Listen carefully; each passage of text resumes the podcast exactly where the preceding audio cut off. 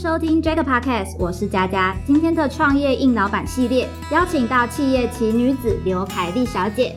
Carrie 是世环企业管理顾问股份有限公司执行长，同时也是 JJ News 的创办人。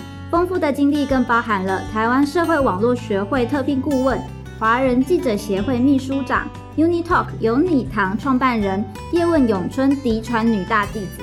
专业的背景跟经历，绝对是许多企业者或者是想要精进自我的人应该一起来了解的。那应该大家已经迫不及待想要认识 Carrie 了，让我们欢迎 Carrie。Hello，空中的朋友，大家好！期待的跟你们呃再次在空中相遇。哇，非常的亲切的声音，应该大家都有点陶醉。好，那我们今天的主题其实要来谈的是柬埔寨的黄金十年。那可能听听众朋友现在就有点好奇喽，柬埔寨跟 Carrie 的故事是怎么开始的呢？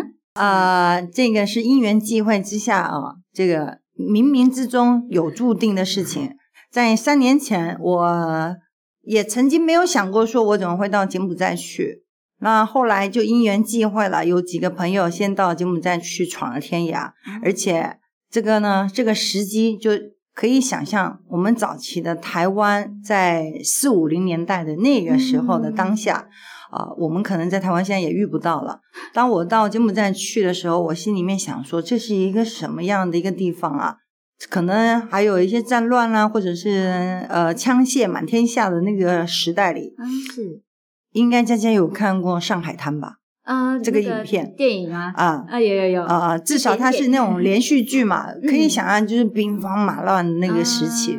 所以当下我去的时候，竟然颠覆了我的想象力，因为他现在一下飞机，你就能看到哇，全部都是高楼大厦了，啊，它也不会落后于我们现在的台北。啊，所以经历发展之后，其实那边现在已经进化。是，的，你再想想以前的三四十年前的台湾嘛，嗯，那时候快速的经济发展，然后当下呃各行各业都是百发百花齐放嘛，嗯，那你要想要就是那种机会非常发达的那种那种前景，所以你去到那里有一种特别特别的兴奋感。我考虑了几次，呃，当下做了一个决定，我说我现在不去的话，我这一辈子可能也遇不到经济奇迹的这个年代了，嗯所以我就决心前往。嗯，所以这就是老师当初下定决心的原因，因为啊机会不容错过，是因为呃，确实在整个亚洲地区的话，我们要遇到这样子的一个投资机会或者是创业决心，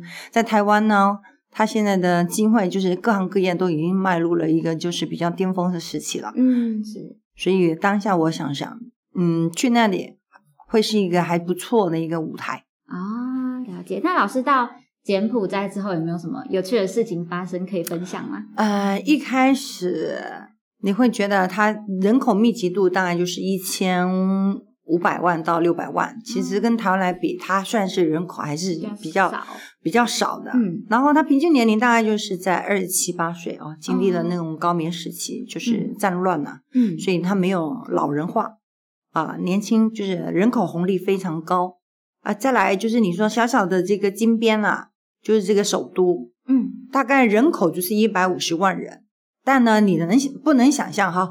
那个它有一百五十，大概一百三十万台摩托车，哦，他们都骑摩托车，哎，而且你可以想象，我刚刚讲的只是一个摩托车的数字哦，嗯，我还没有讲到汽车哦，对吧？你说啊，有没有脚踏车？哎，真少，脚踏车在那里出现都是有钱人在骑的。脚踏这种运动运动型的，对 所以你看那个呃一百五十万的人口嗯啊，然后它竟然有高密度的一百三十万的机车啊，嗯我我我想的机车应该也包含了叫嘟嘟车。嘟嘟车是，那你要想嘟嘟车是什么？嗯，呃，以前看过马车吧？对，一匹马后面是不是就载个像南瓜车啊这样子？啊对，对它就是后面可以坐啊、呃最多四个人、五个人都还行。啊，就一台摩托车拖了一个像像是那种呃，就是后面有一个菜篮子的想象力吧，嘟嘟车。哦对，那一边就是观光客比较搭搭，就是搭乘的工具就会是嘟嘟车比较多，而且它是用美金，不是马，是摩托车。是摩托车，哦，好酷、哦！是人，拉的，是人拉的。其实还蛮特别的，因为像台湾就没有，应该没有这个东西吧？呃，嗯台湾应该早期也是人拉拉车嘛，嗯，对，这个是你会觉得比较惊艳的。啊第二个呢，比较有趣的事情就是，呃，你吃吃过虫虫大餐吗？虫虫是什么什么蚱什么蜢？？哎，对对，你讲对了，什么呃蜜蜂啊、黑蜘蛛啊，啊，黑蜘蛛！对，呃，或者是螳螂啊天哪，啊，海甲虫啊，嗯。好特别哦。这个去那里，你看夜市，你就会发现到夜市其实他们有点像台湾的咸酥鸡啊，嗯，那个摊位，他们不是买咸酥鸡吃，他们嗯是买虫虫大餐吃，就是炸虫的一个大餐，对？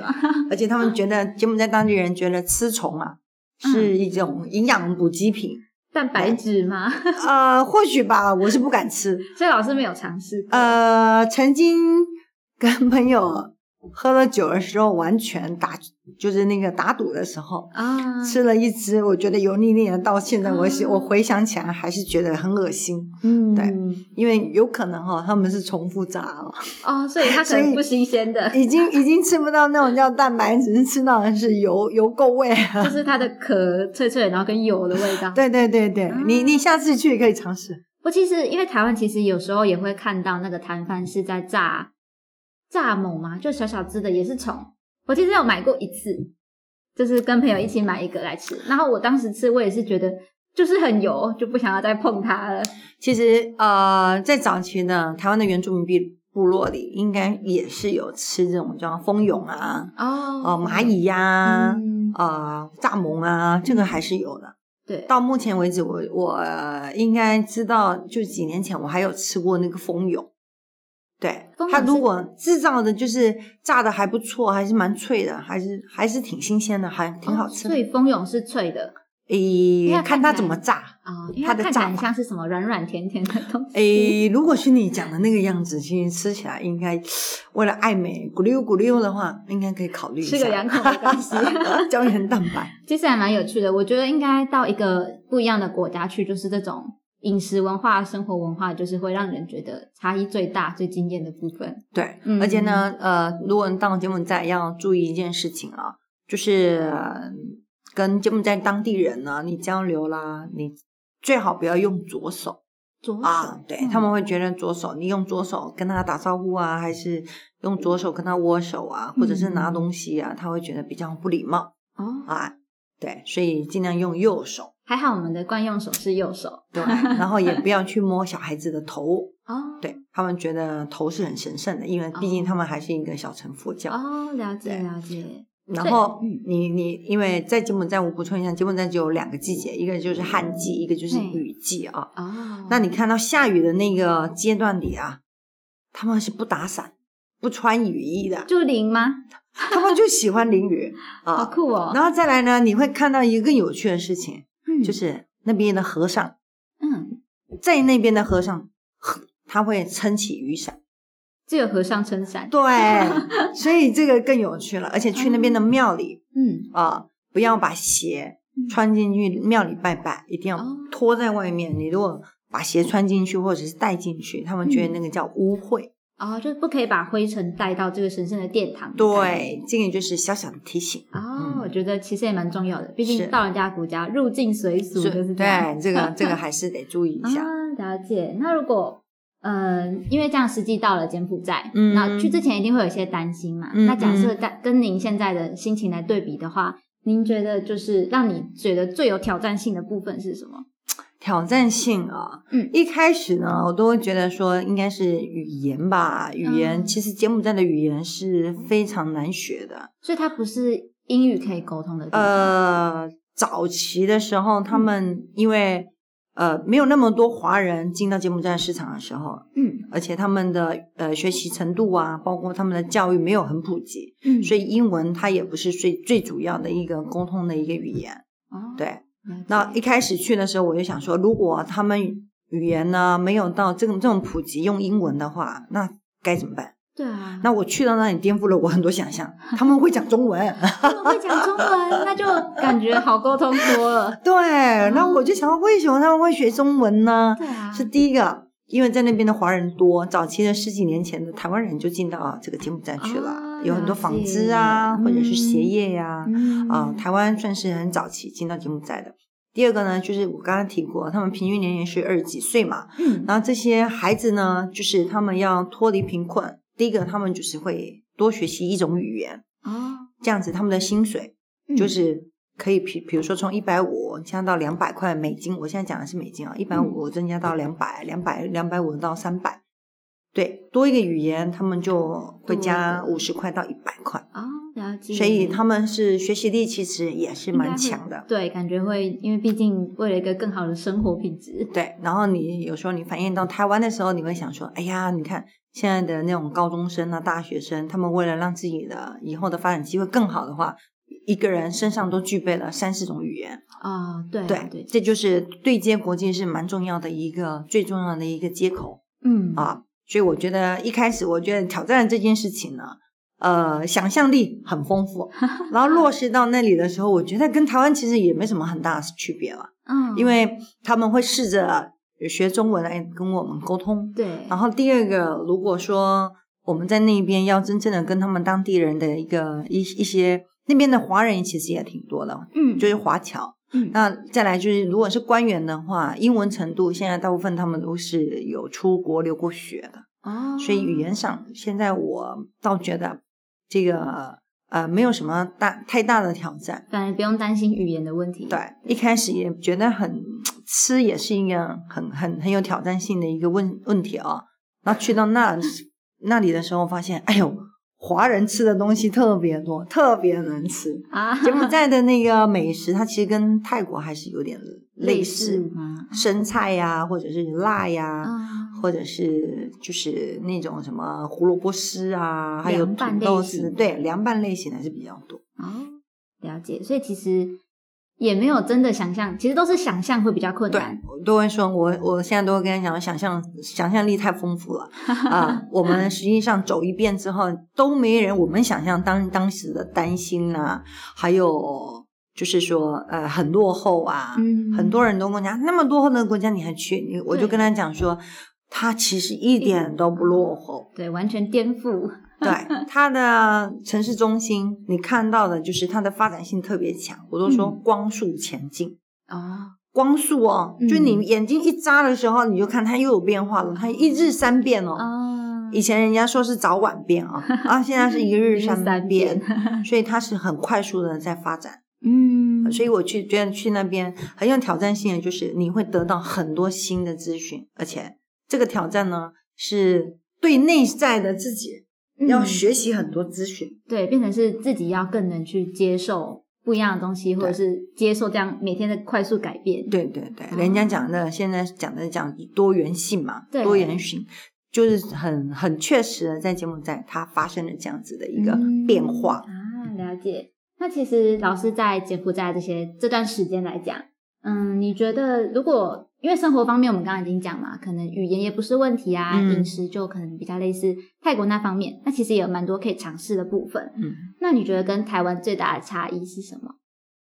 跟台湾最大的差异哦，嗯，如果是生活上生活上我觉得是应该是习惯上吧。嗯因为柬埔寨本的人比较乐活，就是他们有很多小确幸。很乐观的人，第一个很乐观，然后 第二个呢，呃，就是他们对于工作的态度是，比如说我们知道说一个小时里面是可以把三四件事情做好的，嗯。但是你你要想他们乐观的天性哈，他们可能就是为了装一台冷气少了一个零件啊、他们也不会积极说我今天啊、就就快速的把它安装好，嗯，一装一台冷气，它可能用三天的时间，啊，对，所以变成就是你必须都有人要盯着它嗯啊、要不然他们待会你不见的时候，你就发现他们去买了啤酒，然后铺个垫子，铺个垫子，就坐在当下喝起啤酒，然后配点饮料，然后就开始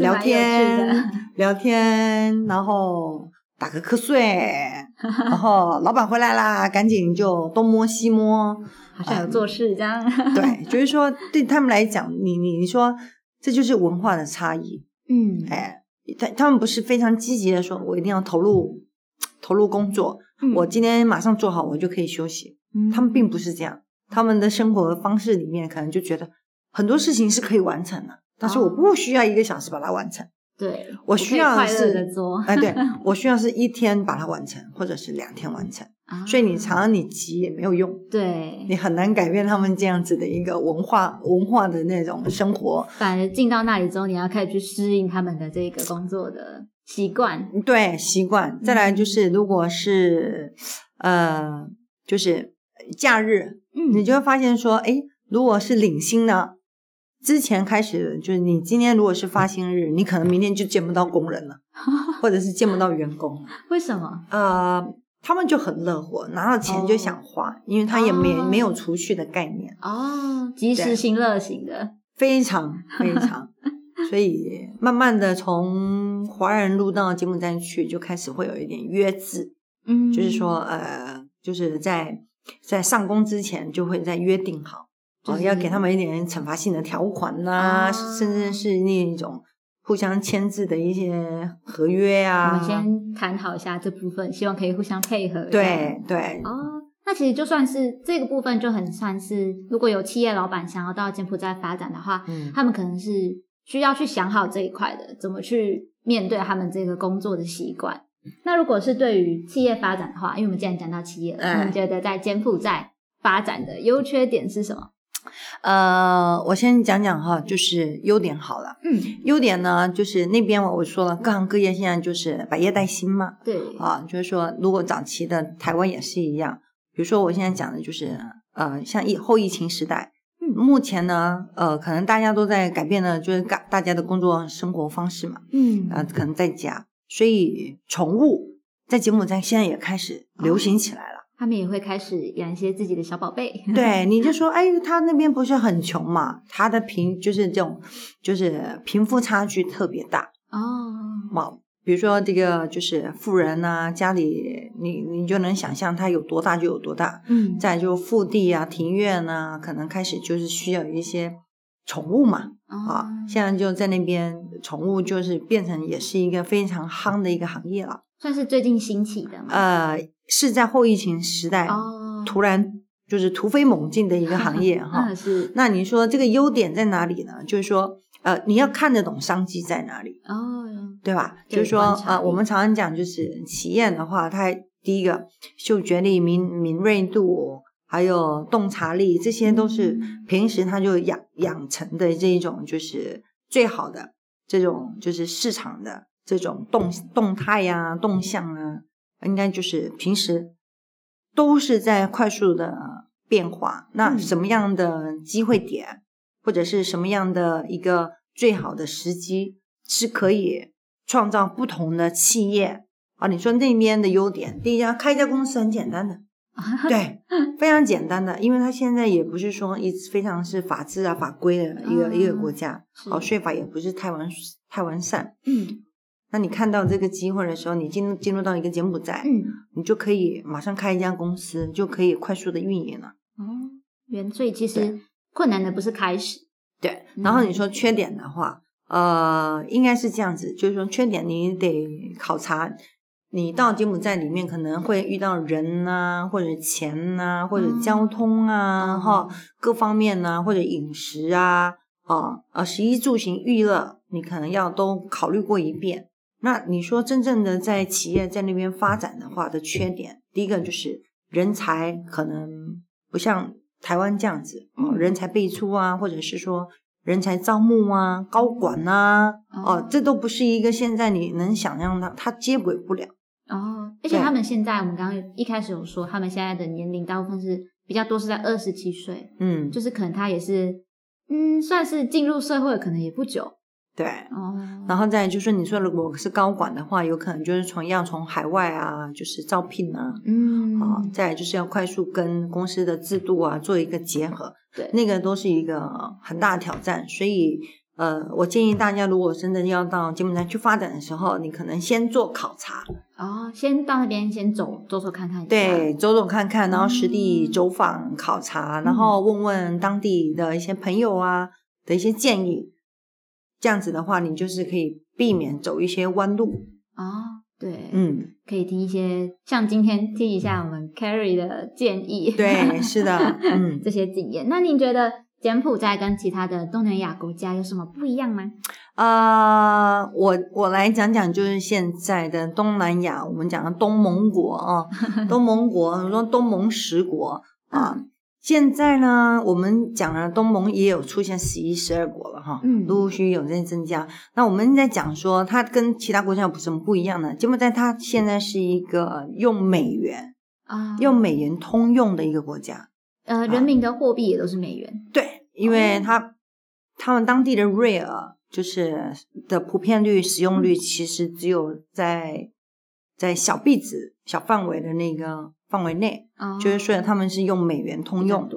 对，用美金。嗯然后第二个呢，就是他没有加入 CRS，嗯对，他现在还没有加入，不代表他未来不会加入哈，就是他现在是这种就是资金啊，还有嗯呃金流方面是比较一个自由的一个国家，哦，算，因为它也在也是发展中，所以现在它比较自由。对。嗯，然后接下来就我刚刚讲的那个人口红利，哦对对，因为为年轻比较年轻化嘛，嗯。再就是它那一边的现在的建设，就是说所有的基建都才刚开始，嗯。所以跟东南亚的国家里面，我们说刚刚讲的东盟国，它算是一个现在就是从呃发展中的国家，它还不是一个新兴的发展国家，它是一个发展中的国家，光速在前进。所以东南亚，我们说泰国啊，其实房地产啊，包括嗯投资啊，其实都是算比较饱和了。哦对对，然后你你说越南呢、越南也是，哦它已经经历了到那种 GPT 已经到两千了。哦对那柬埔寨现在呢，我们是在预估它 GTP 到两千，大概是要在二零二三年以后，哦所以其实也挺快的。对，所以我们在我们在预估这个黄金十年呢，这个嗯。变化会特别特别快，包括这个政权的变动啊，嗯。啊、还有接班呐、对。呃，然后再来就是说，呃，经济的这个快速发展啊，嗯各行各业的呃证券上市啊，嗯啊，这都是。我们预估的一个未来的前景。是，对，嗯，所以其实也有蛮多，就是嗯值得去研究的地方，对。大家可以去观察，然后看能不能看准时机。对我我们 我们在讲的就是说，投资机会，投资机会嘛，投资机会，你如果说你如果用一个呃东南亚的国家来看，现在东洋东南亚的国家里面，我们来讲的土地啊，哈、或者是说房地产啊，嗯。这一块，其实东南亚这边我们来讲，菲律宾现在啊，也其实它已经也是算是一个发展快比较饱和的，哦，对。然后如果是以柬埔寨本身，它就是跟越南、泰国还有辽国，嗯辽国就是我们也讲老挝，这三个国家是连在一起的。啊是是，对，那政权现在柬埔寨也蛮稳定的，嗯所以我们就说，为什么呃我们选择去柬埔寨呢？呃，嗯就是说第一个，它现在外汇不管制嘛，嗯对于这些企业来讲哈，大家听到外汇不管制的时候，就有多很多金流啊。就会跑到柬埔寨去了。汇集，你看小小的一个柬埔寨，你知道那边有多少银行吗？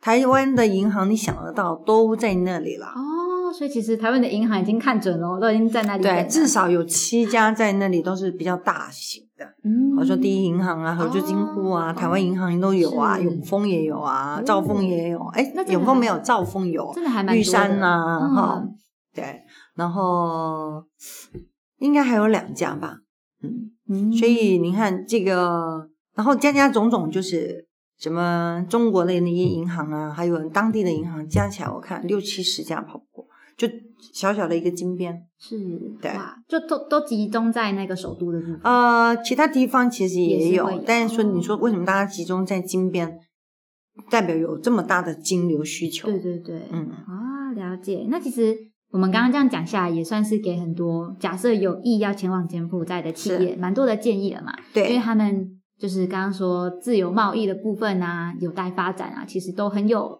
嗯值得大家去尝试的机会。嗯哼，嗯，好。那我觉得我们今天柬埔寨的黄金十年其实讲的非常的丰富哦。假设大家有兴趣的话，就是我们再多听个两遍，可能就会再发现很多的重点在里面，可以来画记一下。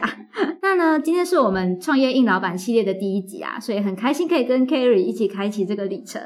哇，我这么荣幸可以当第一集的这个 对对对，呃这个嘉宾啊，希望空中的朋友你们会喜欢。没错，所以谢谢 Kerry 今天分享了这么多，那也希望大而家而且我不知道你们一开始介绍由佳佳来介绍的时候有没有看到我还有另外一个头衔呢，嗯就是咏春女。哦，对对对啊，叶问咏春的嫡传女大弟子。是的，其实我觉得这一个经历它蛮特别的，那我们应该是留在下一次吧。